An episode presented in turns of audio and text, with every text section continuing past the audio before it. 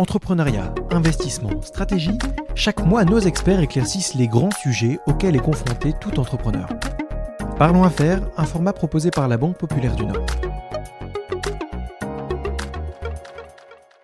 Bonjour David Blondel. Bonjour hein, César. Vous êtes directeur régional Lille de JPM Banque Privée. Et aujourd'hui, on va parler du fonds euro, qui est un placement qui revient en grâce ces derniers temps. Euh, David, qu'est-ce que c'est qu'un fonds euro? Alors, un fonds euro, en fait, c'est un fonds général qui est proposé à l'intérieur d'un contrat d'assurance vie. Donc, un contrat d'assurance vie, en fait, c'est juste une enveloppe. Et à l'intérieur de cette enveloppe, l'épargnant, en fait, va choisir comment euh, il va orienter son placement. Donc, euh, pour faire simple, en fait, hein, il y a deux possibilités. C'est-à-dire qu'il utilise le fonds euro, qui est le fonds général, et tout ce qui n'est pas le fonds général est de l'unité de compte. Hmm. Et donc, en fait, c'est lui qui va choisir ce qui va répartir entre le fonds euro et les unités de compte. Quand on parle de fonds euro, qu'est-ce qu'il y a dedans? Qu'est-ce qui est le, le Généralement, quand il est le fonds général, en fait, est composé euh, principalement d'obligations d'État. Pour faire simple, euh, par construction, il y, a, plusieurs typologies d'actifs, mais bon, c'est plutôt quelque chose qui a une approche sécuritaire, sécurisée. Et donc, on va retrouver, et c'est ce qui va en fait irriguer une partie euh, de l'épargne et de l'économie, et on va retrouver principalement en fait, de la dette souveraine, des obligations d'État, tout simplement. Ok, par rapport aux unités de compte qui, pour le coup, sont plus euh, des investissements dans les marchés financiers? Ouais, alors en fait, dans les unités de compte, maintenant, de plus en plus, en fonction de la gamme des contrats, on va retrouver tout type d'actifs. Donc, on va retrouver potentiellement des actions, des obligations, on peut retrouver du monétaire, des fonds immobiliers, et puis après, euh, des fonds qui sont plutôt euh, hybrides, notamment des produits structurés ou, ou d'autres euh, types de produits comme ça, des fonds un peu mixtes, ce qu'on appelle aussi des fonds flexibles, ce genre de choses. Ok. Depuis un an ou deux, on a vu que les fonds euros, finalement, avaient moins la cote. Comment ça se fait? Parce que pour autant, ils sont gages de stabilité, c'est un peu surprenant. Qu'est-ce qui fait qu'ils étaient moins préférés par les épargnants? Alors, c'est principalement lié au contexte de taux, puisqu'on est sur des obligations d'État, hein, globalement au niveau du fonds euro. Donc, quand on est dans un contexte de, taux qui sont très bas, ben, mécaniquement, on est obligé de répliquer, les, les, compagnies d'assurance en fait répliquent le niveau des taux. Hmm. Et ce qui fait que, ben, avec des taux proches de zéro, c'est difficile de donner du rendement. Oui. Quand on les compare par exemple au livret A. Voilà, par exemple, alors même tout autre actif. Et donc le contexte de taux a fait que bah, forcément, en n'ayant plus de rémunération, même pour un placement qui était protégé, on a acculturé, et globalement le, marché a acculturé en fait les, épargnants à aller chercher d'autres sources de rémunération et plutôt se désengager du fonds euro pour autre chose, en fait, tout simplement. Ok. Aujourd'hui, on voit qu'on est sur une tendance inverse. On voit que les compagnies d'assurance veulent absolument inciter les épargnants à se réengager dans les fonds euros. Déjà, pourquoi? Et ensuite, comment elles s'y prennent? Quels avantages elles proposent? Alors, bah, en fait, du coup, on a eu, euh, il y a un petit peu plus d'un an hein, maintenant, euh, une remontée en fait spectaculaire de l'ensemble des taux. Donc, euh, remontée très rapide et remontée très importante. Et donc, du coup, ça a remis en perspective beaucoup de choses. Donc, on l'a vu principalement sur le taux du, du livret hein, mais également d'autres supports. Sur le fonds euro, on a commencé donc à voir une remontée. Après, il y a toujours une question en fait d'inertie parce que euh, il y a un effet stock qui est très très lourd dans ces fonds-là. Hmm. Donc, euh, c'est pas répliqué immédiatement. Et justement, pour euh, éviter, en tout cas les compagnies, pour éviter que euh, les adhérents en fait euh, se désinvestissent de ces supports ou fassent des retraits en disant ben comme les taux ont augmenté plus vite sur certains supports, j'ai plutôt intérêt à y aller parce que comme le support euro va monter mais il monte que très progressivement, j'ai peut-être un effet d'aubaine. Et donc pour éviter ce schéma un peu de décollecte, les compagnies d'assurance ont voulu maintenir en fait les encours et ont proposé des systèmes de bonus.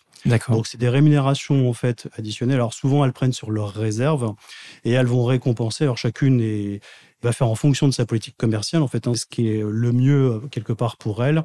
Et par ce système de bonus, donc on peut l'avoir soit sur un versement nouveau, soit sur un taux de détention sur un stock. Et en fonction d'un certain nombre de critères, verse un bonus complémentaire.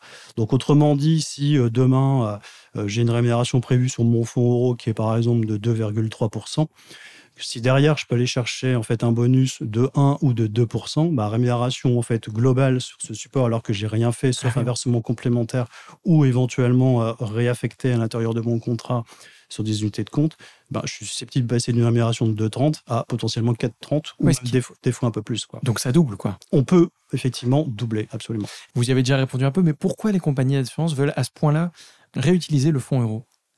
Alors, bah, en fait, c'est hum, éviter la décollecte éviter en fait qu'il y ait des rachats euh, sur, euh, sur les encours. Parce que, bah, encore une fois, hein, il pourrait y avoir des opérations d'arbitrage si tant est qu'il bah, y ait des clients qui se disent bah, je, sais que je peux gagner euh, sur un taux fixe, par exemple, à un 4% sur 12 mois, j'ai peut-être intérêt en fait à racheter sur mon contrat et à me placer sur ce type de compartiment. Hmm. Alors, dans l'absolu, hein, euh, par système d'opportunisme, ça peut être le cas. Et donc, du coup, pour garder ces capitaux, il y a, en attendant ben, une inversion un petit peu de la rémunération, c'est de donner ces bonus-là pour fidéliser et puis quelque part conserver les encours. Aujourd'hui, quand vous conseillez vos clients, vous leur conseillez de mettre quoi? On va pas mettre 100% de son assurance vie en, fonds euros, mais euh, quel est le bon pourcentage aujourd'hui? En fait, du coup, effectivement, on n'est pas. Alors, même si on est plutôt à se dire le fonds euro a beaucoup d'avantages, c'est toujours dans une idée de ne pas faire 100% la même chose. Hmm. Donc, l'idée, c'est pas effectivement de faire un versement 100% en euros. Après, la répartition globalement qui est visée, c'est toujours en fonction d'un profil euh, rendement-risque vis-à-vis du client et de sa situation quel risque il est prêt à assumer? C'est fondamental et surtout quelle durée on a et quel rendement il recherche. Et après, euh, quelque part, on fait un certain nombre de préconisations, mais toujours pour respecter ce profil-là. Hmm. Ça, c'est hyper important. Après, euh, on va dire en règle générale, on va essayer de viser une répartition à 50-60% unité de compte et le reste en euros. Dans l'absolu, pour une mise en place, par exemple, ce qui permet d'aller chercher donc un bonus euh, très important sur le fonds euro et puis en même temps de diversifier à travers différentes unités de compte pour avoir un rendement moyen qui soit sympa. Et après, soit on le fait par exemple dans cette optique euh, tout de suite d'y arriver, ou alors de façon progressive en fonction des opportunités de marché, hein, tout simplement. On se dit, ben voilà, monsieur le client, euh, c'est la cible qui pourrait être atteinte. Par contre, on va le faire par épisode parce qu'on considère que les marchés sont un peu hauts, euh, par exemple, s'ils souhaitent y aller. Hmm. Et de se dire, ben, on va démarrer sur une répartition, on va dire 80-20, 70-30. Et puis progressivement, on va réaliser ce qu'on appelle les opérations d'arbitrage et on, désinvestit un support au profit d'un autre pour le faire glisser vers la cible si on estime que c'est pas bon d'y rentrer tout de suite et que c'est mieux d'y aller par vague, tout simplement. Si on devait résumer la situation, on peut dire que maintenant la stabilité est mieux rémunérée qu'il y a un an. Oui, absolument. Euh, en tout cas, euh, c'est bien euh, d'avoir ça en tête et de se dire, ben voilà, il y a aujourd'hui des opportunités présentes sur le marché. En tout cas, c'est plus vrai sur le fonds euro. Il y a un peu plus d'inertie, mais ça devrait payer dans le temps. Mais encore une fois, toujours dans une logique de diversification. C'est-à-dire, on ne fait pas que ça. On le fait pour avoir les bonus et optimiser un rendement euh, pour un minimum de risque. Hein. Quelque part, c'est le meilleur rendement pour le minimum de risque. Hein. Donc, hmm. c'est compliqué, mais c'est ce qu'on essaye de faire.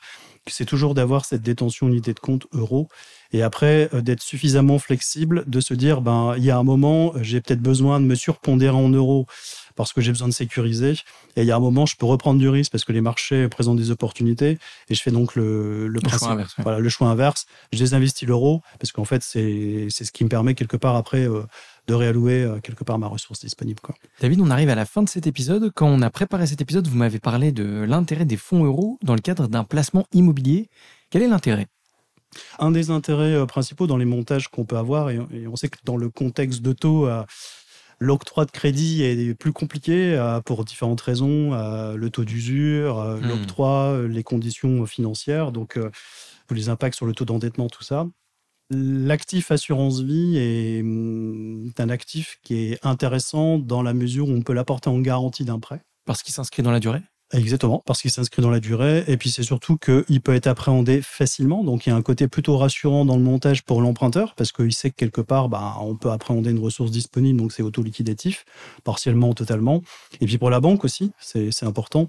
Et de se dire, ben, plutôt que de partir sur une garantie... Euh, euh, hypothécaire, notariée, qui souvent va coûter de l'argent euh, parce qu'il y a un acte chez le notaire. Euh, de se dire, ben voilà, si j'ai un contrat d'assurance vie que je sais garder en termes de capitaux parce que j'en ai pas besoin, euh, que je vais laisser rémunérer parce que le temps va me permettre de gagner de l'argent et que j'affecte en plus en garantie partiellement, totalement de mon crédit, quelque part sur un montage patrimonial, ça a pleinement du sens. Et le fonds euro étant sécuritaire, quelque part, c'est une bonne garantie qui peut être constituée dans le cas de ce montage. Donc c'est vu d'un bon oeil par les banques au moment de demander un prêt. Exactement. Quand on peut le faire, c'est bien. David, on arrive à la fin de cet épisode. Si on devait retenir qu'une seule chose, laquelle serait-elle? Alors, de garder en fait en tête que le support euro va avoir une rémunération qui va monter dans le temps. Donc ça, c'est intéressant. Mais encore une fois, dans une logique de diversification, donc on ne fait pas que de l'euro, on fait un peu d'unité de compte et on s'interroge à fréquence euh, régulière de savoir comment on fait bouger les masses, toujours dans une question de prendre des opportunités. Merci David. Avec plaisir. Merci d'avoir écouté cet épisode. Vous souhaitez en savoir plus? Votre conseiller en gestion du patrimoine se tient à votre disposition pour réaliser avec vous un point personnalisé. Parlons Affaires, un podcast proposé par la Banque Populaire du Nord.